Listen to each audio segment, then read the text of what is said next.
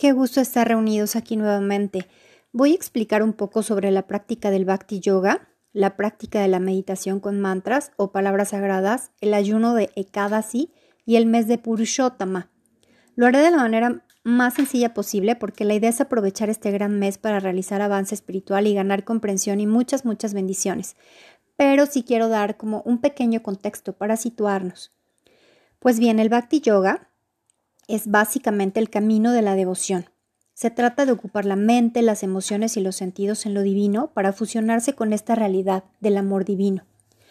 Bhakti es uno de los tres caminos principales hacia la iluminación, establecidos por Krishna en el Bhagavad Gita, una de las escrituras hindús más importantes. Bhakti significa devoción o amor, y este camino contiene varias prácticas para unir al bhakta o practicante con lo divino. Por ejemplo, en Hatha Yoga requieres un cuerpo fuerte y flexible, en Raya Yoga, para practicarlo requieres una mente disciplinada y concentrada. En Jnana Yoga requieres de muchísimo conocimiento. Pero el único requisito para Bhakti Yoga es un corazón abierto y amoroso. Es un yoga que completamente va bien con otros caminos del yoga que tú hayas elegido. Es decir, no se contrapone con nada, se complementa y enriquece todo. A diferencia de lo que estamos acostumbrados, Bhakti Yoga no se hace con postura sobre un mat, con leggings y ropa deportiva. Lo puedes practicar a lo largo del día eh, con muchas actividades diferentes. Se trata básicamente de otorgar esos momentos de devoción interno al universo, a ti, a Dios en diferentes maneras. Pueden ser cantos con mantras, ceremonias tipo puya ofrendas, agradecimiento a los, eh, a los alimentos, meditación y muchas otras actividades. Básicamente es hacer todas tus actividades con una conciencia divina y entregada en servicio. El chiste es que encuentres lo que más pleno te haga sentir. Vamos a ir conociendo un poquito más. Bhakti es mucho, mucho más que lo que te acabo de decir pero ahondaremos poco a poco en este camino. Ahora vamos a pasar a explicar dentro de los Vedas qué es esta filosofía que incluye el Bhakti Yoga basada en el calendario lunar y vamos a explicar qué significa este mes de Purushottama. Para explicarlo voy a recurrir a un ejemplo tal vez un poquito burdo, pero que lo ejemplifica de una buena manera. Vamos a pensar en una tienda o marca de prestigio que tiene un mes al año en donde todo está rebajado. Sus mejores productos los pone al alcance de todos. Es más, incluso te ofrece meses sin intereses o todo tipo de, ofertas.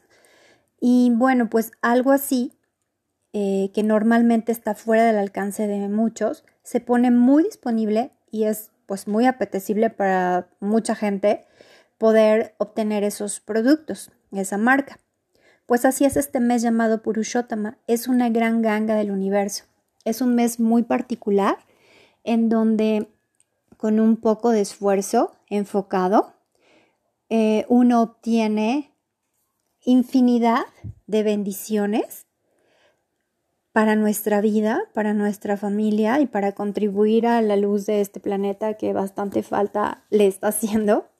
Y pues está dado. Este mes ocurre más bien, este periodo de Purushottama ocurre cada tres años. Entonces, este año 2020, que ha traído tantas, pues tantos retos, contiene esta bendición del mes de Purushottama y gracias a los Vedas y al calendario védico y a este conocimiento, pues estamos teniendo esta oportunidad para practicar el voto o brata de Purushottama Masa o el mes de Purushottama. ¿Ok? Bueno, eh, hay muchas prácticas específicas que un bhakta o practicante de bhakti yoga sigue y en este mes son muy recompensadas. Aquí daré algunas maneras para aprovechar estas bendiciones aún sin ser un sadhaka o practicante iniciado. Toma nota. Como punto número uno, debemos abandonar el egoísmo. Debemos abstenernos de criticar. Eh, se recomienda practicar el celibato durante este mes. Despertarse en la hora de Brahma Muhurta, que son exactamente las 4.30 de la mañana, y en esa hora hacer nuestra meditación, rezos o práctica que bueno, ahorita voy a recomendar cuál, pero si tú ya tienes una práctica que también realizas o un sistema espiritual, es una hora perfecta para que tú lo realices. Se recomienda darse un baño en un río sagrado. Claro que nosotros pues en las ciudades no tenemos ríos sagrados, pero les voy a decir la manera en la que pueden eh, digamos, semejar este, este baño. O quien tenga la oportunidad, pues claro, si encuentra un río sagrado, ¿por qué no? Bañarse, ¿verdad? Reducir la comida durante este mes, o sea, reducir em, comer bien, pero eh, tener un poco de abstinencia a lo mejor de algunos em, de esos gustos que culposos digamos, ¿no? Se recomienda una alimentación vegetariana, si la pueden llevar a cabo sería maravilloso. Y si no, bueno, lo podemos ir adecuando a la capacidad de cada uno. Eh, se recomienda cantar el capítulo 15 de este libro que les hablaba yo, que es el Bhagavad Gita, que les voy a pasar el link. Eh, se recomienda también cantar o recitar o leer el canto 10 del Bhagavad Gita, capítulo 14 se recomienda ser caritativo durante este mes. Y bueno, hay muchas otras eh, cosas que se pueden realizar.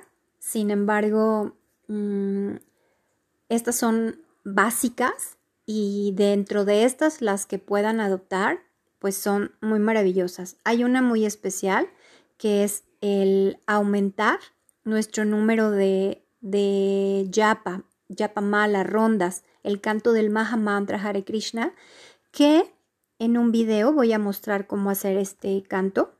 Inclusive si quieren que les haga llegar un, una yapamala o un rosario de 108 cuentas específico para cantar esta, este mantra, yo con todo gusto se los podría hacer llegar. Bueno, ahora para no extenderme más, voy a hablar sobre Ekadasi, o el día de ayuno que se practica dos veces al mes. Y justamente el ayuno de este mes es este domingo, ¿ok? Y por caer dentro del mes de Purushottama tiene bendiciones muy especiales.